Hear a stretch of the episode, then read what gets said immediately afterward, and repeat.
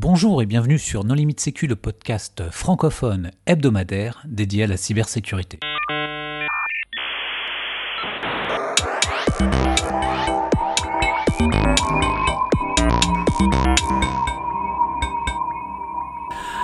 Alors aujourd'hui, nous recevons Laurent Oudot. Bonjour Laurent. Bonjour, bonjour à tous. Merci de m'avoir invité. Pour discuter avec lui, les contributeurs No Limite Sécu sont Hervé Schauer. Bonjour. Jean-Philippe Gaulier. Bonjour. Christophe Renard. Bonjour. Vladimir Collat. Bonjour. Paul Amar. Bonjour. Nicolas Ruff. Bonjour. Et moi-même, Johan Hulot. Alors Laurent, en préambule, est-ce que tu voudrais bien te présenter? Oui, bah, je m'appelle donc euh, Laurent Oudot euh, et je suis euh, cofondateur de, de, Tetris avec Elena.c et j'y joue le rôle de directeur technique. Alors Laurent, qu'est-ce qui fait que tu t'es intéressé à la cybersécurité? Alors avant de m'intéresser à la cybersécurité, je me suis intéressé à, l'informatique arrivé à peu près au, collège, comme, comme pas mal de jeunes des années 80, voilà. Et, euh, et puis j'ai petit à petit euh, découvert le fait qu'on pouvait euh, bidouiller sur les ordinateurs, modifier des choses en mémoire, modifier des éléments dans les, dans les jeux vidéo, etc. Et petit à petit, justement, je me suis tourné un peu plus vers tout ce qui était offensif et sécurité technique, on va dire. Donc par exemple, en classe préparatoire, avant d'entrer en école d'ingénieur, j'étais plutôt en train de faire de la sécurité, genre euh, modifier des zones mémoire dans, certains jeux vidéo pour euh, pour euh, pour aider les lycéens à certains à certains jeux ou des choses comme ça, voilà. Et puis et puis après, je suis rentré en école d'ingénieur et d'informatique et, et, je me suis amusé à faire pas mal de, choses, à découvrir la sécurité informatique. C'était fin des années 90. Voilà. Et euh, du coup, euh, pour, euh, pour payer un peu mes études pendant, pendant cette période-là, bah, je, je faisais des tests d'intrusion pour des, des banques en fait qui me, qui me demandaient de l'aide, par exemple de, des attaques de leur réseau avant, avant même l'arrivée d'Internet. Oui, parce qu'on parle de réseau X25 là, hein, pour bien resituer le contexte pour nos auditeurs. non, non, c'était déjà Internet. Hein, 94, c'est Internet. Hein, donc, fin des années 90, c'était déjà en IP. Et et les banques, justement, se connectaient à Internet. Ouais, alors moi, c'est vrai que les mm, bonnes remarques, Hervé, mais les banques qui me demandaient des choses, c'était plutôt sur des réseaux, effectivement, X25, euh, euh, c'était vers 96, 97, 98. Et, euh, elles étaient effectivement, euh, tu as raison, en train de passer euh, sur Internet avec des accès multiples, etc. Et euh, là, effectivement, l'idée c'était de, trouver les adresses, euh, les NUA dans, les réseaux X25 et de tomber un peu par chance. Donc c'était du SCAD, mais alors vraiment très lent par rapport à, à ce qui se fait maintenant sur les réseaux IP du SCAD où on pouvait euh, effectivement tomber par exemple sur un pad X29 et euh, ensuite réussir à pouvoir euh, peut-être trouver des, des logins mot de passe et du coup ensuite creuser en profondeur dedans. C'était un peu compliqué parce que l'affichage n'était pas joli. Ça, on le faisait déjà dans les années 80 hein, pour repérer les VMS, les VMCMS. C'est l'époque du Minitel. C'est dix ans avant. Hein. Mais il y a plein de choses qui ont duré. Hein. Le X25 a été éteint par France Télécom en 2017 seulement. Tu euh, rejoins ensuite euh, une, une, grande entité qui s'appelle le CEA c'est un peu loin de tes rêves de, de pirate de l'époque. Qu'est-ce que tu fais là-bas? Alors j'avais pas forcément des rêves de pirate, mais en fait ce qui s'est passé c'est que euh, à l'époque, euh, en 98, euh, quand je suis sorti de, de mon école, l'ENSERB Matmeca sur Pessac Talence, à côté de Bordeaux, l'idée c'était il fallait faire son service militaire.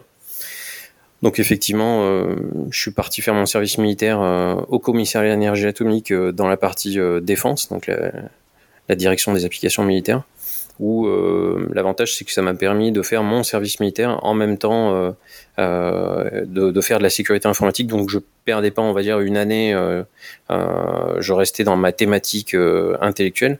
Et évidemment, comme l'endroit où je suis arrivé, c'était un endroit un peu sensible. Il fallait se faire auditer euh, on va dire humainement quoi. Euh, donc il y avait euh, tout le processus d'habilitation, etc. Et là, à partir de ce moment-là, effectivement, j'ai commencé à me faire un peu plus détecter par au moins deux entités, une plutôt ministère de l'Intérieur et une plutôt ministère de la Défense à l'époque, maintenant ministère des Armées. Et effectivement, ça a été le début de, de, de pas mal de relations.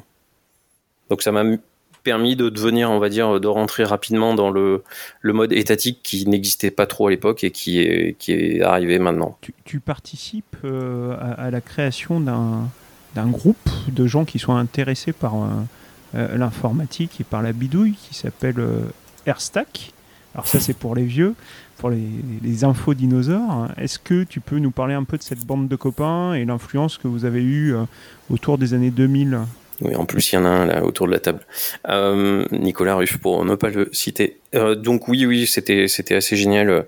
À l'époque, en fait, euh, tous tous les gens qui faisaient du hacker, enfin du hacking au sens noble, c'était pas l'idée, c'était pas de faire de l'argent, etc. L'idée, c'était de connaître un max de choses, de comprendre comment fonctionnaient les systèmes et, et de pouvoir découvrir où étaient justement les limites, les limites de tout ce sur quoi on, on bossait quoi.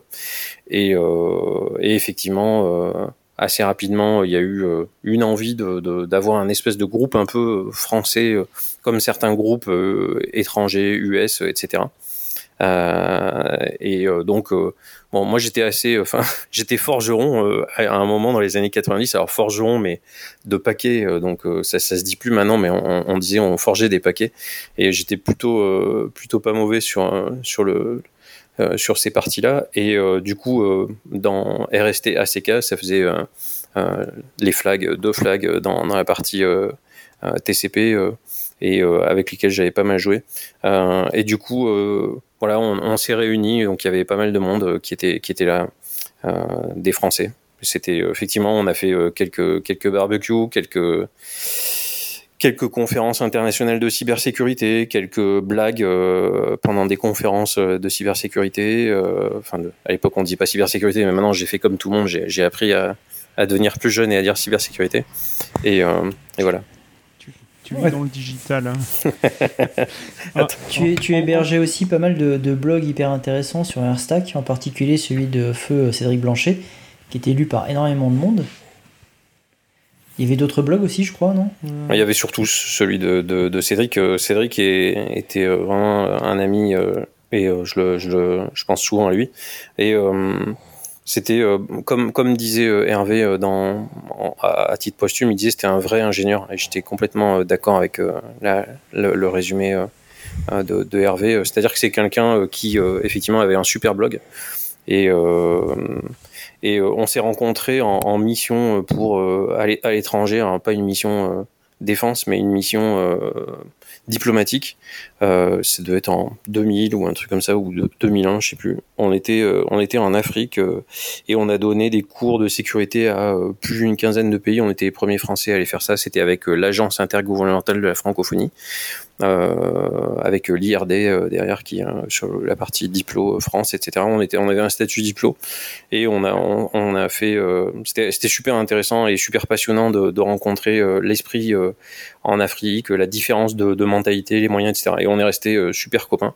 Et ensuite, on a, on a pas mal bidouillé effectivement ensemble, notamment bidouillé des trucs un peu style comme des IoT, c'est-à-dire des, des des, petits points d'accès Wi-Fi euh, comme le, WRT54G, où je crois qu'il y en a beaucoup qui ont, mis des, OS à la OpenWRT et autres, etc. Donc c'était euh, voilà, le, les, des, moments un peu rigolos de, de geekery, mais qui nous permettaient toujours d'approfondir. En 2004, euh, tu fédères autour d'une initiative qui s'appelle l'école d'été informatique. 15 jours de workshop perdus en banlieue parisienne. parce que tu as une envie de partage, tu as une envie de formation, tu viens d'en parler, euh, mais tu as aussi des gens qui s'inquiètent autour de ça. Euh, alors on, va on va pas parler de l'école en elle-même, bien que c'était précurseur et que euh, aujourd'hui il y a beaucoup de petits là-dessus, puis tu peux en dire un mot si tu veux. Mais est-ce que tu peux aussi nous parler des, des, anecdotes que tu as autour de ça et des inquiétudes que, que tes envies ont pu lever? Les anecdotes déjà, c'est que j'avais un dans, dans, les gens qui participaient, il y avait un gars qui s'appelait Jean-Philippe euh, Gaulier, je crois, et qui était qui était assez génial. Et euh, pareil, avec qui, avec qui je suis resté en contact. Mais euh, en gros, oui, c'était puissant. Bah, D'ailleurs, même Nicolas Ruff était un des intervenants. pendant ces deux semaines, en fait, c'est pas c'est pas mon initiative. En réalité, c'est EDF, INRIA et le commissariat à l'énergie atomique qui euh, attaquaient un sujet clé de société lié au, techno et au, numérique et qui se disent la sécurité c'est un élément extrêmement important dans le futur. et du coup, ils me nomment bah, directeur de, de cette école-là. C'est une école temporaire. Et effectivement, ça m'a permis de fédérer pas mal de, de fanas euh, de la sécurité informatique, euh, des, des, hackers euh, éthiques, etc. Et dont pas mal que vous avez interviewé ici sur sur sur cette émission. Et du coup, ouais, c'était très intéressant. Ce qu'on disait à l'époque, c'était que finalement tout était piratable et trop facilement.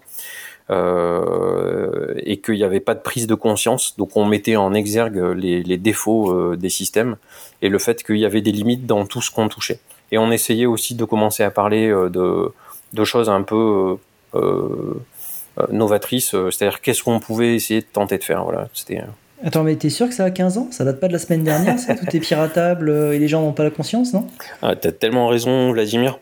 C'est un peu le problème, en fait, c'est que il y a trop de choses qui ne sont, qui n'ont pas changé, en fait.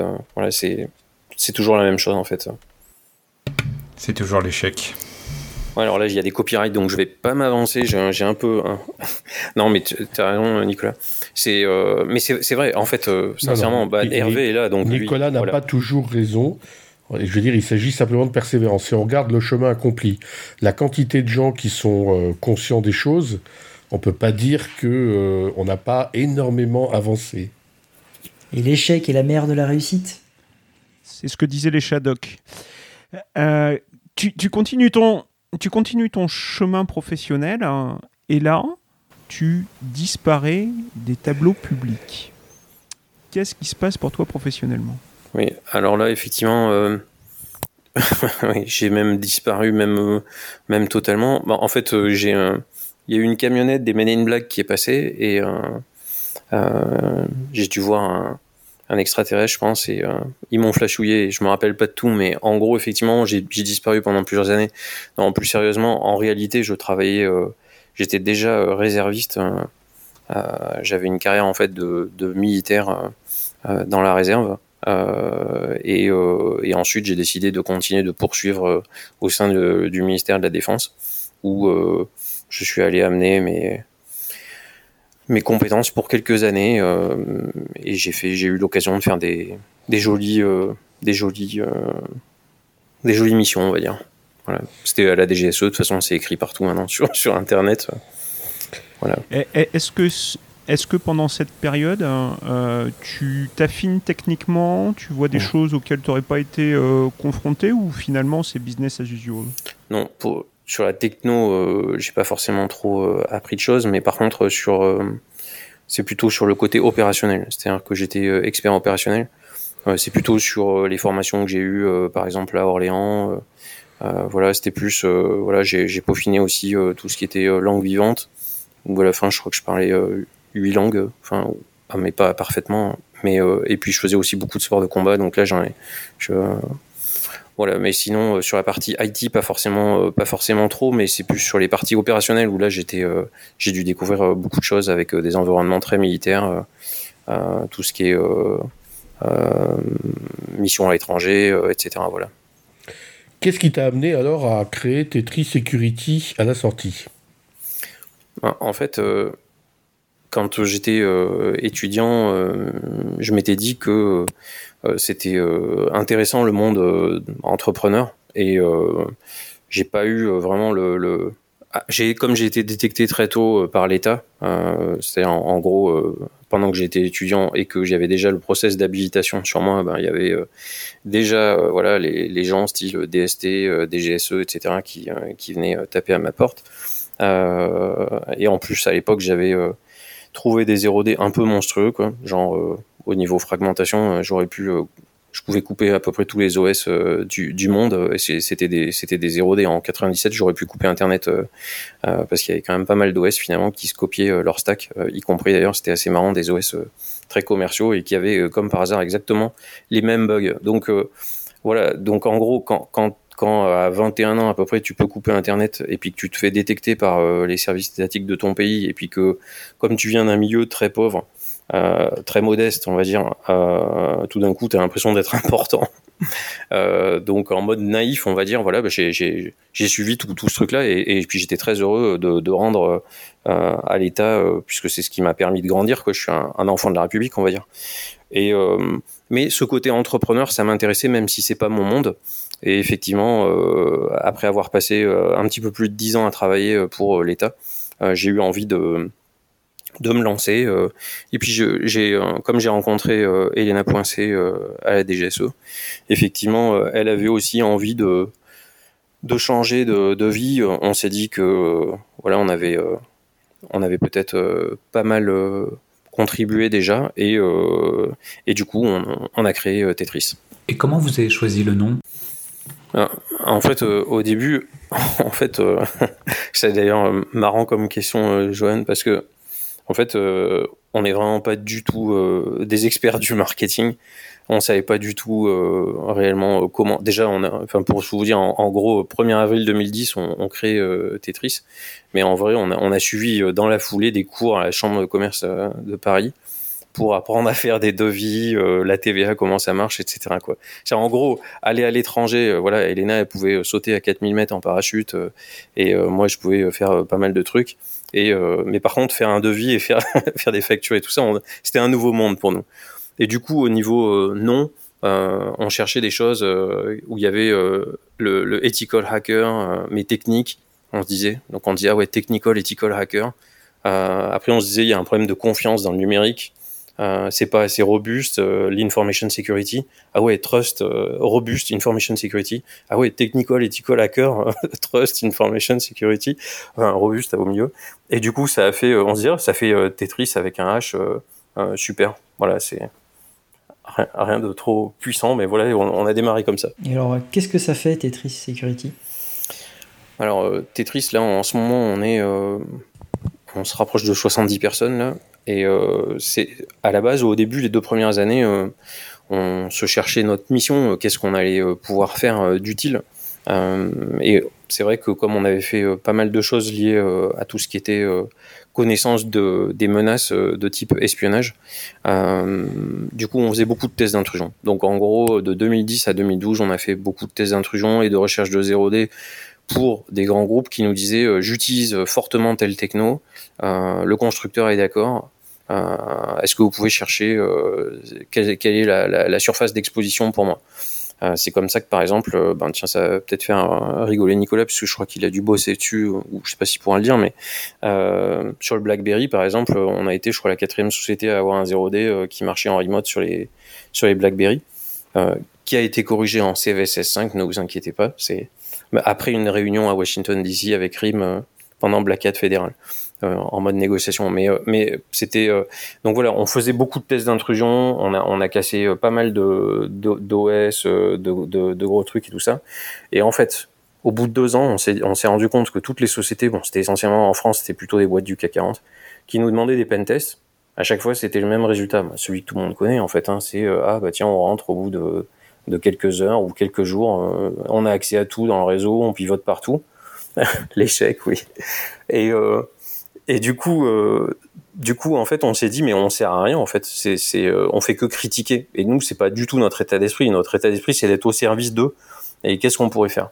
Et donc là, il y a Elena qui, qui m'avait, euh, qui, qui est, qui est celle qui est à la base de l'idée de créer euh, Tetris. C'est elle qui m'a proposé. Et en fait, elle me dit, c'est le deuxième piège qu'elle m'a fait. C'est et si on créait un produit puisque tous les produits marchent pas, en gros, on bypassait tous les antivirus euh, comme tout le monde, etc. Euh, bah, du coup, c'était euh, et si on créait un, un, produit? Et donc, on est parti en mode feuille blanche en 2012, en se disant qu'est-ce qu'on peut faire il faut avoir une vue globale, il faut que ça soit ultra rapide, etc. etc. Et en fait, on ne le savait pas, on a on les bases de, de, de, de tout, ce qu'on, tout ce qui a été codé après en, en 8 ans. Donc maintenant, en gros, c'est une plateforme alors le, le, nom en, mode Gartner, c'est euh, Extended Detection Response, c'est euh, une XDR plateforme. Euh, on, pourra jouer après si vous voulez. Sur, je me suis amélioré en marketing, mais en gros qui, qui, permet de lutter contre l'espionnage et le sabotage.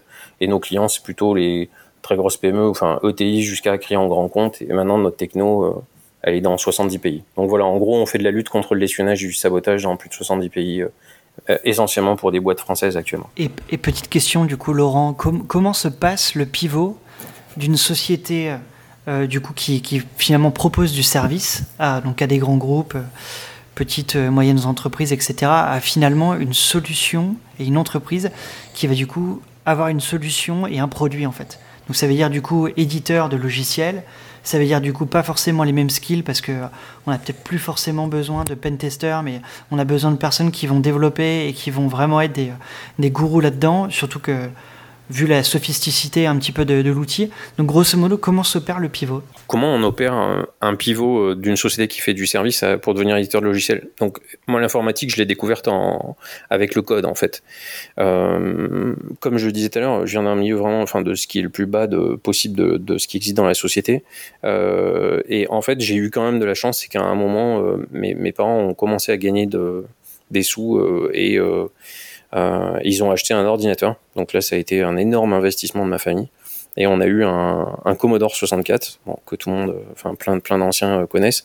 Euh, et du coup, euh, euh, sur Commodore, en fait, pendant des années, on n'avait pas euh, d'argent pour avoir un disque dur ou, un, ou des lecteurs de disquettes, ou même des lecteurs de cassettes, etc. Donc en gros, ben, ben, il faut faire du basique et il faut apprendre à, faire des. Si, si, on veut bouger un, un logo, il faut faire des, des sprites, il faut faire des, des pics ou des POC en mémoire, lancer des appels système avec SYS, etc. Donc en fait, quand j'étais au collège, euh, grâce à ça, j'ai découvert le code. Et euh, à l'époque, en fait, il n'y avait pas de truc style PlayStation, etc., où on vous donne tout et où euh, vous jouez et vous l'utilisez. C'était euh, si vous vouliez quelque chose, fallait vous le coder. Alors, le pire pour moi, c'était quand mes parents me disaient le, le, soir, ben, faut éteindre l'ordinateur parce que le lendemain, il ben, fallait que je recommence à tout coder. Donc en fait, ça m'a obligé à, quelque part apprendre tout par cœur mes propres codes et voilà, euh, mes collègues actuels de Tetris pourraient dire c'est sûrement pour ça qu'on qui fait pas assez de, langage objet, puisque effectivement c'était c'était pas trop le cas à l'époque. Mais euh, ça c'est blague interne avec euh, l'équipe de R&D.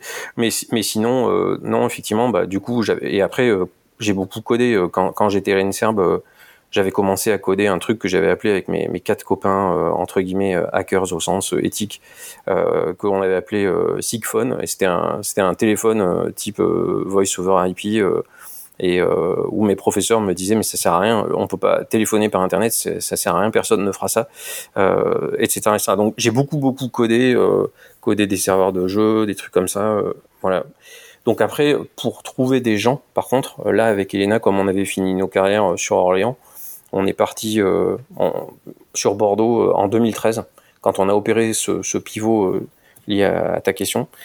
Et sur Bordeaux, on a renoué contact avec l'NCR Matmeca où j'avais créé la filière sécurité.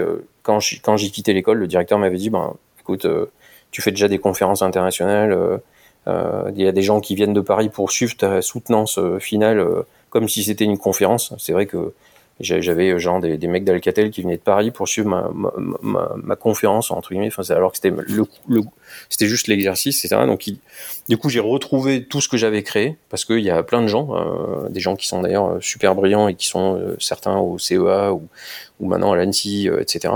Ou chez Cisco, Microsoft, etc. qui avaient continué les cours. Donc en revenant là-bas, ben, j'ai renoué contact et puis on, je suis tombé sur des, des méga ninjas euh, que j'ai recrutés et, avec qui on, s'est bien marré. Quoi.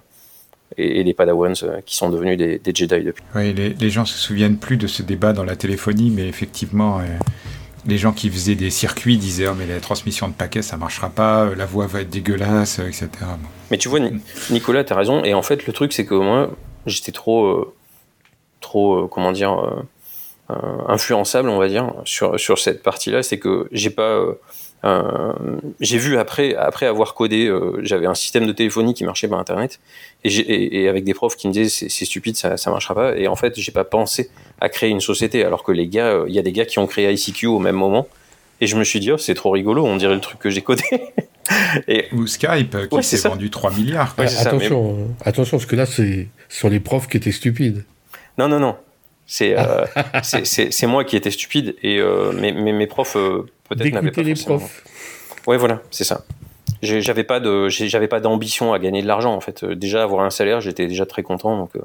Ok. Et donc aujourd'hui, tu as pivoté, tu fais du logiciel et tu ne fais pas de, de logiciel objet, puisque tu t'es peut-être intéressé à des, choses plus modernes comme le Rust, euh, qui sont des, langages type-safe et où l'objet est complètement has-been.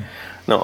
En fait, la question, c'est comment est-ce qu'on fait pour écrire un logiciel quand on est expert en sécurité et qu'on sait que les logiciels sont pleins de bugs Comment est-ce qu'on ah. fait pour écrire du logiciel de qualité? Quel est le secret?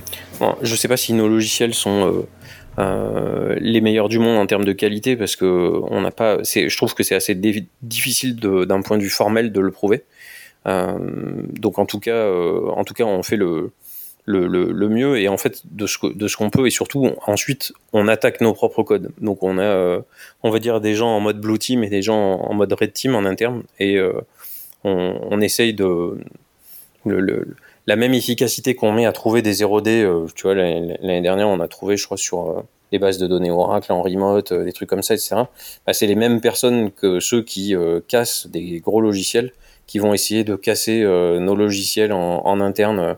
Alors, ça vaut peut-être pas les équipes à la Google qui font que ça avec je sais pas combien de personnes, 50 personnes, etc.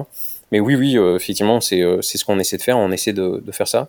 Ensuite, euh, on, sait que tout est euh, effectivement globalement reversable, euh, qu'on peut accéder à des bouts de code, etc. Mais ce qu'on essaie de faire, c'est dans un environnement sain, d'apporter quand même le service max possible à, nos clients. en fait, on n'a pas vraiment, t'as pas parlé de l'architecture de ton logiciel, donc on sait que c'est un EDR ou peut-être un XDR aujourd'hui. Mais euh, par exemple, est-ce qu'il y a un module, est-ce qu'il y a des drivers noyaux? Est-ce que vous êtes multiplateforme? Donc, euh, comment vous vous assurez la stabilité sous, Windows ou je ne sais pas si vous supportez macOS, Android? Oui, alors tout à fait. En fait, euh, effectivement, Tetris, c'est le premier EDR français. on a démarré nos codes EDR en 2013. Il faut quand même voir que les EDR, moi j'avais commencé à en coder un déjà fin des années 90. Je l'avais appelé Winja. Euh, ça tournait que sous Windows. Par contre, bon, c'était le concept euh, voilà de, Ninja et de Windows. Donc euh, Winja, ça, m'avait permis de faire du remote forensic à distance avec des captures d'informations sur des Windows. Euh, pour, euh, pour essayer de lutter euh, contre des attaques de ce type-là. Donc j'ai toujours gardé ce côté EDR, e mais simplement à l'époque je savais pas que ça s'appelait EDR. Donc quand on a mis les bases de, notre EDR, c'était en 2012 comme je le disais tout à l'heure avec Elena et ensuite, le temps que ça arrive sur le marché, ça a dû être 2013-2014, un truc comme ça. Euh, donc dans l'EDR, euh, l'EDR c'est que un des verticaux technologiques que l'on a. On a aussi un SIEM, on a aussi euh, euh, d'autres composants. Mais sur l'EDR, effectivement, il tourne sous Mac, sous Linux et sous Windows. et sous Windows, effectivement, on, a vu qu'il y a pas mal de concurrents qui utilisent plutôt tous les trucs genre ETW, etc. pour dire qu'ils font un EDR. nous, on a codé effectivement du kernel driver euh, donc euh, c'est plus euh, plus du code classique, style C, C++, etc. Tu parlais de, de, de, Rust tout à l'heure. Bon, ça, ça, a ses avantages, surtout au niveau de la violence du, du compilateur par rapport à, par rapport à, certaines erreurs classiques qu'on peut avoir, effectivement, notamment sur les problèmes de mémoire, etc. Mais donc le, on a un driver. Alors évidemment, le driver, bah, depuis Windows 10, euh, c'est fini. Euh, c'est, on peut pas faire tout ce qu'on veut. Hein. Euh, donc notre driver, il est validé avec les tests côté Microsoft, HLC, etc. ce qui nous oblige à une certaine excellence sur deux aspects. Le premier, c'est suivre un peu les guidelines, etc. De, Microsoft en termes de code, etc. Et deuxième, c'est tout ce qui est performance, euh, stabilité, euh, euh, etc. Donc notre EDR, en tout cas, il est assez simple, on va dire. Vous avez une partie kernel qui nous permet quelque part du coup de modifier le comportement d'un OS Windows, et puis l'agent qui va être protégé par le driver kernel et qui, qui est capable effectivement de recevoir des ordres via le réseau avec des machines, des managers EDR qui sont dans le cloud et qui vont remonter ensuite eux-mêmes euh, des alertes. Et en fait, en 2014, euh, quand on a fait ça, on, alors moi je savais pas que ça s'appelait, après ça s'appelait un SOAR. Euh, on, a, on a créé des systèmes automatiques qui faisaient que quand on détectait par exemple un binaire inconnu dans un Windows chez nos clients, on avait les robots logiciels qui prenaient le binaire bon, si le client était OK en termes de config, etc., et qu'il a envoyé dans une, dans une zone qui est notre Cyber Threat Intelligence, dans laquelle on a des sandbox, des antivirus, euh, une IA qu'on a codé, je pourrais en parler plus tard, avec du deep learning. Et, euh, et, en fait, on a toute une analyse qui est faite offline, plus éventuellement pour les clients qui le souhaitent, on peut aller récupérer dans des bases euh, publiques, euh, comme sur par exemple Google Virus Total, euh, si mettons est-ce que tel chat 256 est connu, etc. Et à partir de tout ça, en fonction de plein d'éléments de configuration, du coup, en mode automatique, on l'a encore vécu cet été sur des clients grands comptes, euh, des ransomware qui sont inconnus de toutes les bases se font euh, neutraliser tout seuls. Euh, donc pour l'instant, c'est une année un peu chaude en termes de ransomware. On a eu zéro erreur. Euh, on en a zéro eu, enfin zéro, zéro erreur depuis depuis le début. On croise les doigts parce que c'est vrai que la, pression monte. Euh, mais effectivement, il y a de plus en plus euh, d'attaques qui sont bloquées. Donc c'est un EDR qui bloque les opérations et détecte les opérations d'espionnage et de sabotage. Il y a eu pas mal d'affaires d'espionnage sur lesquelles on était aussi. EDR, IA, Threat Hunting, Cloud, euh, Big Data, tout ça, ça évoque beaucoup de mots marketing, beaucoup de buzzwords, mais ça évoque aussi euh, des sociétés un petit peu particulières qu'on appelle des startups et euh, un des buts euh, d'une start-up, c'est de faire une levée de fonds. Et je crois que vous avez été récemment remarqué par la presse française et internationale sur ce sujet. Qu'est-ce que tu peux nous en dire? Je ne crois pas que ce soit un but, hein. c'est parfois une nécessité. Hein. Mais je ne suis pas certain que ce soit un but. Hein. Moi, je connais des tas de gens, et on en a eu en interview, qui n'avaient absolument pas pour but de, de, de, de faire rentrer des investisseurs. C'est parce que nous n'interrogeons que des gens sérieux Mais parfois, pour devenir international et faire du marketing à l'échelle planétaire, ben, il faut un peu de sous. Ouais, c'est tout à fait euh, vrai ce que dit Hervé, en fait. C'est-à-dire que, bon, D'abord, on a fait la levée de fonds. Si vous regardez bien dans l'histoire de, notre boîte, qui effectivement était une start-up, euh, euh, maintenant, je crois qu'effectivement, avec la levée de fonds qu'on a faite, euh, on peut dire qu'on est plus une, scale-up. on n'a pas, on n'a pas cherché à lever des fonds. on a existé pendant 10 ans avant de lever des fonds. on n'est pas la seule société qui a ce modèle-là. Hein. Si vous prenez des boîtes comme, par exemple, Tinable, Tinable, pareil, ils ont attendu 10 ans. Euh, parce que euh, pour la même raison, ils n'avaient pas besoin d'avoir des fonds euh, à tout prix, c'était pas obligatoire. Là, ce qui s'est passé, c'est que cette levée de fonds là, bon, effectivement, c'est sûrement certains me disent que quand ils prennent le coût, enfin le prix du dollar ramené à l'euro et à la crise économique et au pouvoir du dollar réel, etc. Il y en a beaucoup qui me disent waouh, c'est peut-être la, la plus grosse, enfin la plus grosse levée de fonds euh, dans la cybersécurité, même au niveau monde, sur la partie euh, lutte contre espionnage, sabotage, etc. Euh, même vis-à-vis de CrowdStrike, etc., etc. Donc Ok, bon, pourquoi pas, soit. Mais comme dit Hervé, c'est pas pas un objectif en soi. L'idée, nous, c'était, on avait pas mal d'ambition pour notre société. On aimerait bien, on fait que travailler sur le long terme depuis le, début, et on aimerait vraiment beaucoup que Tetris puisse euh, exister le plus longtemps euh, possible, c'est euh, la création d'Elena et moi. Et, et, effectivement, on voulait aussi consolider la situation avec tous nos employés et pouvoir être beaucoup plus nombreux en trouvant plein d'autres personnes qui ont envie de vivre ce rêve avec nous. Euh, où on essaie de créer une super techno en France, voilà, avec une, en, en, Europe, et c'est pas si facile que ça, effectivement. Il y a pas mal de difficultés au niveau entrepreneurial qui existent. Et du coup, euh, on, s'est rendu compte que tous nos concurrents, en fait, euh, nous battaient euh, sur au moins un gros sujet, c'était le marketing. Enfin, ils, nous éclatent, quoi. et du coup, alors, le seul moyen qu'on avait de gagner des, des contrats, en gros, c'était quand il y avait des clients qui voulaient faire des tests. Genre où ils mettaient plusieurs produits concurrents, israéliens, russes, américains, américains, américains, américains. Et puis nous, mettons, des fois, on nous donnait la chance. Et il y a eu des opérations de simulation d'attaque, par exemple, d'usines ou de choses comme ça, qui ont été faites dans le cadre de, de jeux, on va dire, faits par certains clients grands comptes. Et à la fin, ils disaient, bon, bah voilà, vous donnez votre journal de bord, Tetris, et vous montrez ce que vous avez trouvé. Et puis ils faisaient pareil avec tous les produits. Et nous, à chaque fois, on avait genre 100% des attaques détectées. Et les autres produits, euh, le deuxième, des fois, c'était 30%, euh, alors que c'était des leaders mondiaux. Quoi. Et euh, on s'est retrouvé des fois convoqué par des directions qui disaient, bon, attendez, Là, vous nous posez un gros problème. Vous êtes moins cher et vous êtes mieux. mais vous n'êtes pas connu et vous êtes que 15. Donc, c'est quoi le truc quoi? Ils n'ont pas été jusqu'à accuser de tricherie? Ah ouais, alors ça c'est... Non, non, non, quand même pas, ça va, c'était des plein de gens assez smart, mais c'était, ils nous ont posé beaucoup de questions sur comment fonctionnait, par exemple, notre partie intelligence artificielle.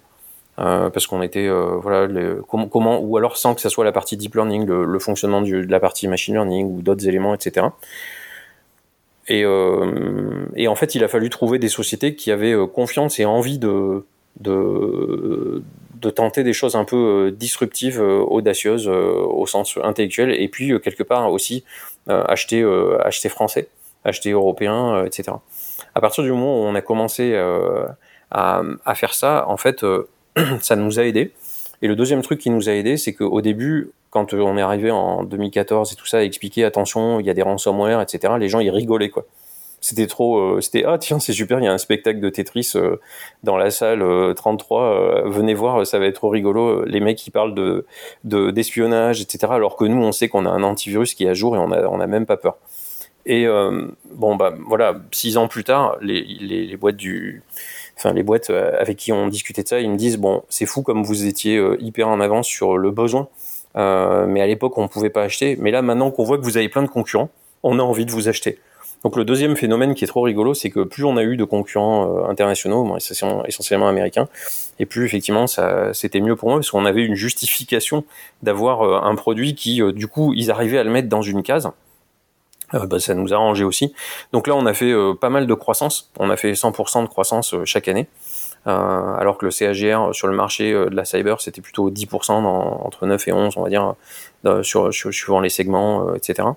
Mais on s'est rendu compte qu'on était toujours écrasé par la puissance marketing des concurrents et la puissance de vente, etc.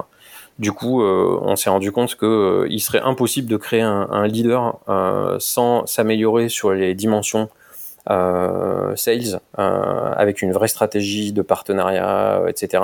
et une dimension marketing. Donc déjà, moi, il fallait que je m'améliore intellectuellement sur ce sujet. du coup, j'ai passé le concours de, de Polytechnique et, euh, et j'ai été pris donc à, l'executive master euh, et j'y ai suivi un cycle de un an et demi euh, et j'en suis sorti major donc ça c'était plutôt cool puisqu'en plus le projet qu'on avait c'était le, le fait de de porter Tetris avec une croissance internationale. Donc en gros, je me suis fait tabasser pendant un, an et demi par euh, plein d'experts en business, en marketing, en, innovation, en euh, stratégie digitale, en relations internationales, en, fundraising, euh, etc. C'est courageux, hein. c'est courageux de reprendre les études comme ça.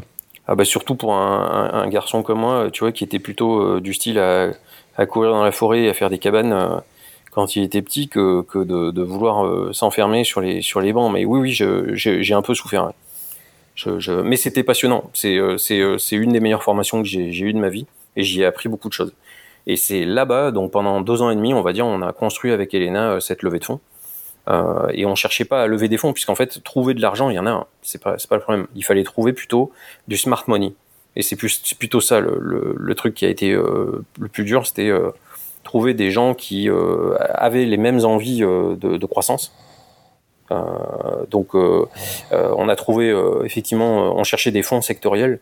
donc là, il y a avec Ace Management qui effectivement est dans l'aéro, mais aussi dans le cyber. ça nous a vachement, vachement aidé parce qu'on s'est tout de suite entendu. En face de nous, en gros, on avait des investisseurs, bon, normal, mais des anciens entrepreneurs dont euh, pas des moindres, hein, des gens qui ont dirigé des sociétés qui faisaient des firewalls, etc. Donc euh, qui ont 20 ans de plus que nous en expérience euh, business, etc. Donc parfait pour se dire il faut rester humble et il faut faire confiance à ceux qui sont déjà passés par, par là et, et, écouter leurs conseils. Donc c'est ce qu'on fait énormément avec ENA. Et puis après il y avait aussi bah, des experts sectoriels, cyber, hein, voilà des des, des X euh, qui ont, qui ont travaillé pour l'État, euh, etc., et qui, connaissent bien les, marchés, euh, les problèmes diplomatiques, etc. Justement, c'est vous êtes une, société française qui s'exporte, qui fait de l'international. Le produit, vos principaux produits, c'est le XDR, enfin EDR devenu XDR parce qu'on change de terme tous les deux ans. mais qui est donc, euh, bah, comme les antivirus, c'est quelque chose où on a installé sur tous les postes et serveurs d'une organisation un agent logiciel. Maintenant, ils parlent tous avec le cloud. Est-ce que l'international est une société française de sécurité qui déploie des agents sur des parcs comme ça euh, C'est quelque chose qui, est reçu euh, normalement? Parce qu'en fait, on voit que tout le monde a aucun scrupule à déployer américain. Mais est-ce que dans les autres pays, déployer des logiciels de sécurité français, c'est un problème ou au contraire c'est bien vu? C'est une super question, Christophe, mais en vrai, euh, j'aimerais pouvoir euh, frimer en disant oui, les 70 pays où on est, on a 70 types de clients qui sont de, chacun de ces pays. En réalité, nos clients, c'est plutôt des énormes multinationales françaises. entre autres, hein, j'ai dit, c'est plutôt de ETI qui en grand compte.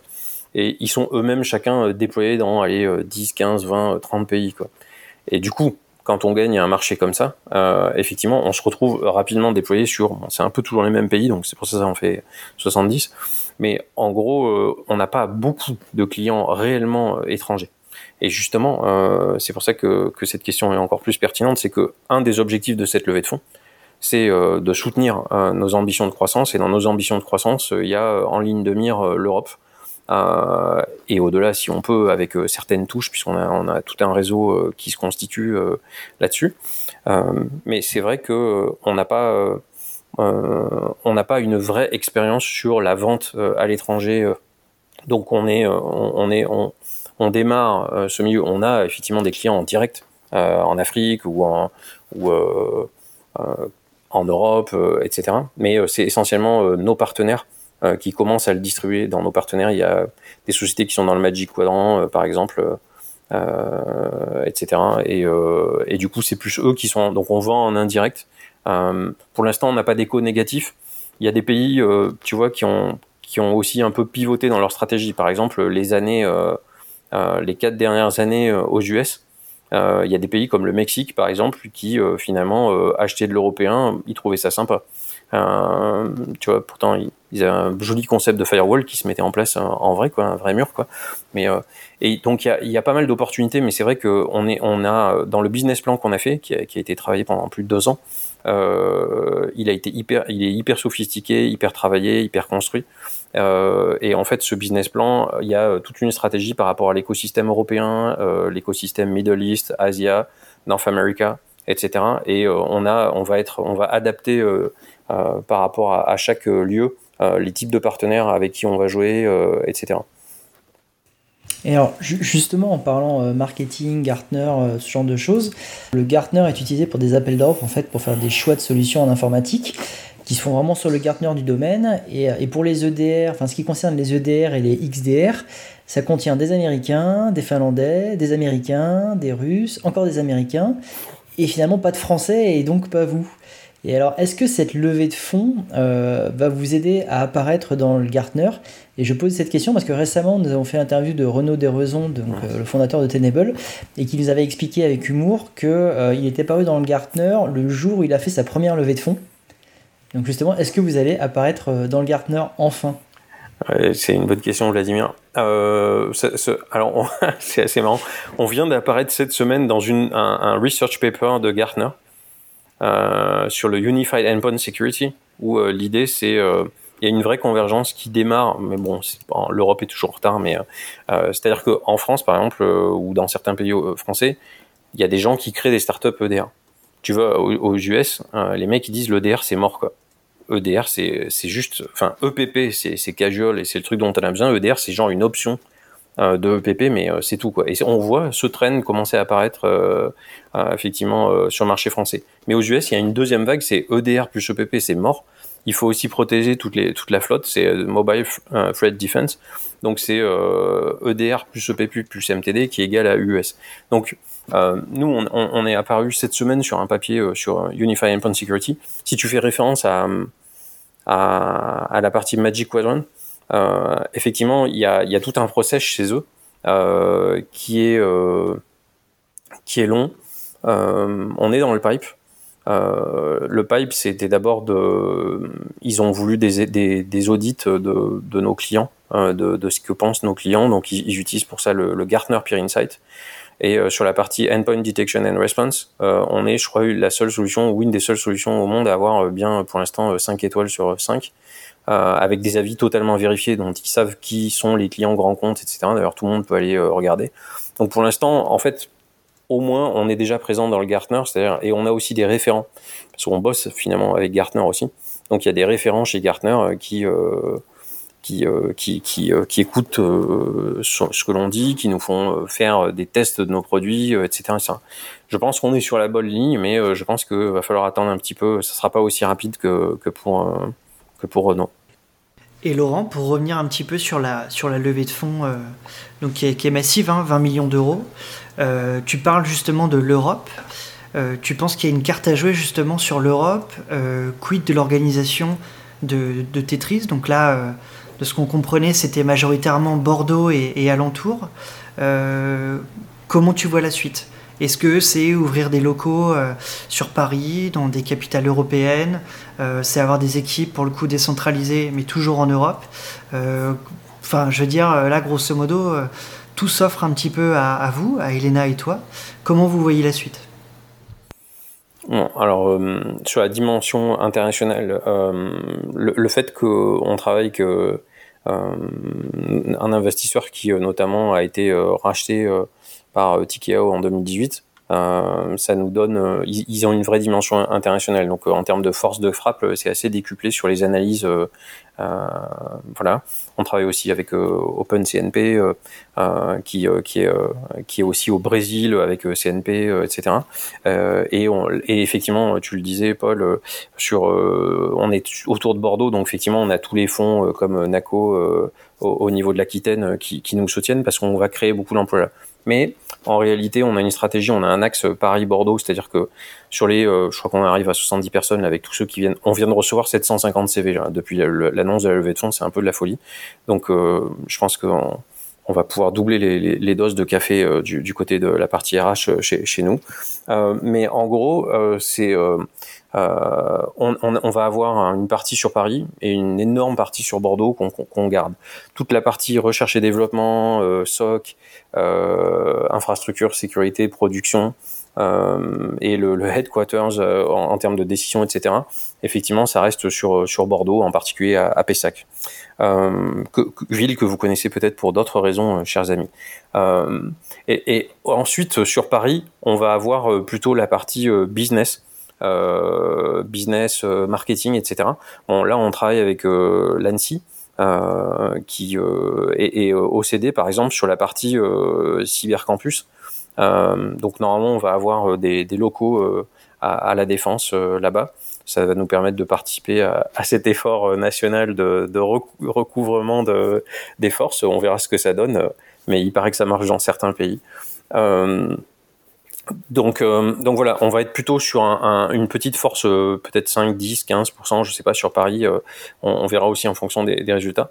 Après, pour le reste, le, reste, en fait, tu vois, tu es pas obligé d'ouvrir des locaux pour aller dans tel ou tel pays. Sur, alors, on va se dire, ça dépend si tu te places en mode before the Covid, after, pendant, mais effectivement, en supposant que on revienne dans un monde un peu normal post Covid 19 euh, tu peux, il euh, y, a des pays, euh, voilà, comme l'Allemagne, etc., où il faut effectivement avoir des, des présences locales. Il y a d'autres pays où tu peux jouer des cartes différentes.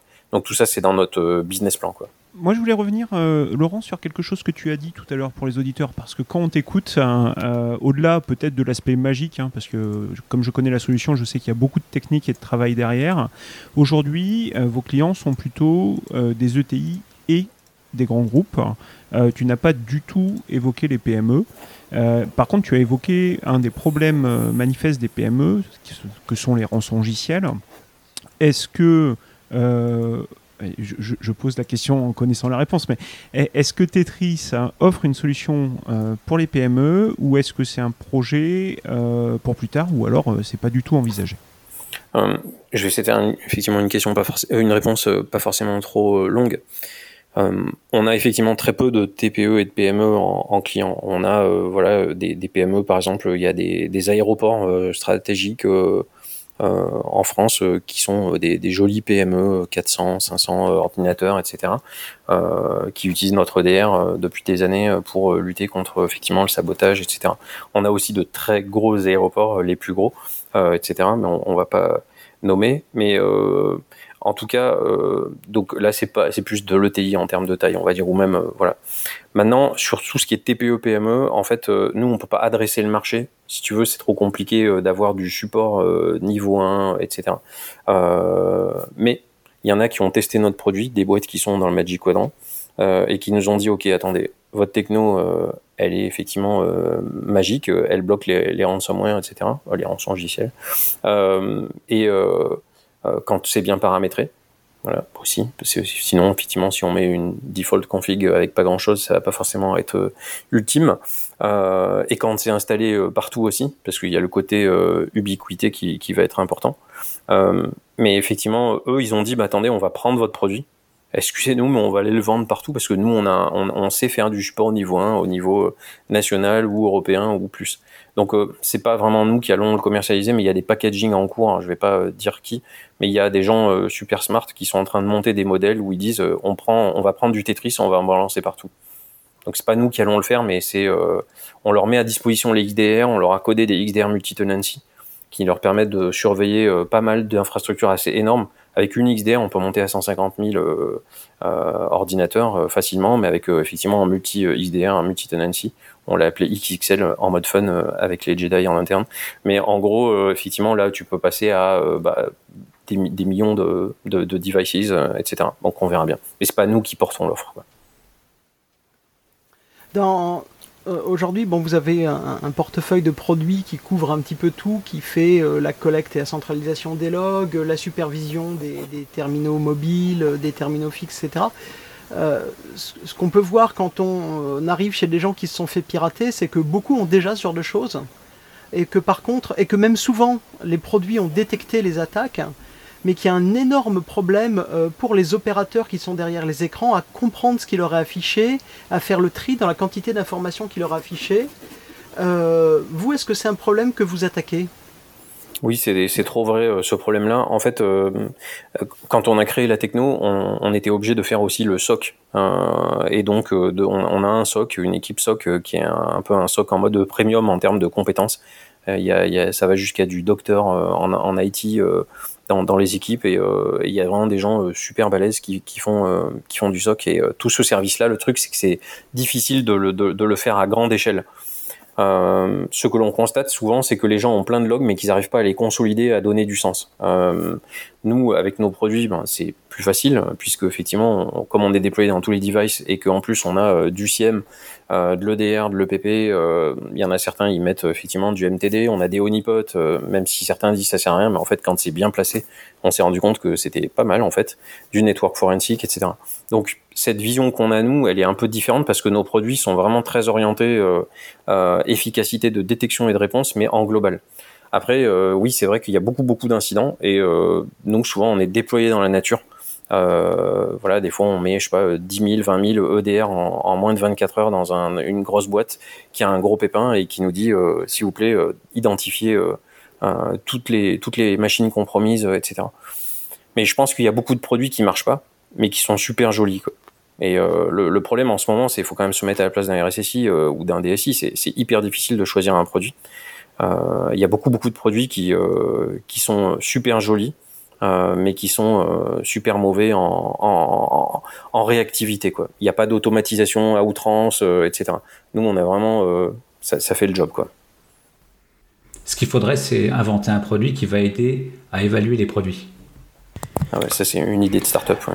Ça, ça s'appelle les consultants. oui, et puis il y a déjà la qualification, le CSPN, tout ça. Non, mais fait, tu as plein de boîtes de consulting qui sont euh, contactées régulièrement pour faire des comparaisons de, produits, euh, des études de sécu. Ah, ça coûte assez cher d'ailleurs. Laurent, est-ce que tu voudrais apporter le mot de la fin? Le mot de la fin?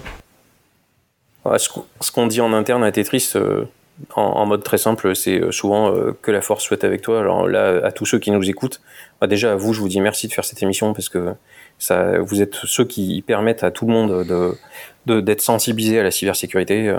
Euh, et euh, ça, c'est, unique comme mission euh, d'un point de vue pédagogique. Et à tous ceux qui écoutent et qui ont envie de, faire des choses, ben, qui poursuivent leur ikigai et que la force soit avec vous. Félicitations. Merci. Force et honneur. pour les gens qui souhaiteraient te contacter, quel est le meilleur moyen? Je suis sur LinkedIn. C'est essentiellement euh, voilà, où on peut me contacter par LinkedIn. Euh, là, juste depuis la levée de fonds, c'est un peu dur parce que j'ai, j'ai reçu 1000 demandes d'amis. Enfin, d'amis. Lol. Euh, mais, mais voilà, donc là, il faut que je trie maintenant. J'ai, pas mal de spam, quoi. Des gens qui veulent me vendre des maisons et des trucs comme ça. Bon, Laurent, merci beaucoup de nous avoir accordé un petit peu de temps. Chers auditeurs, nous espérons que cet épisode vous aura intéressé et nous vous donnons rendez-vous la semaine prochaine pour un nouveau podcast. Au revoir.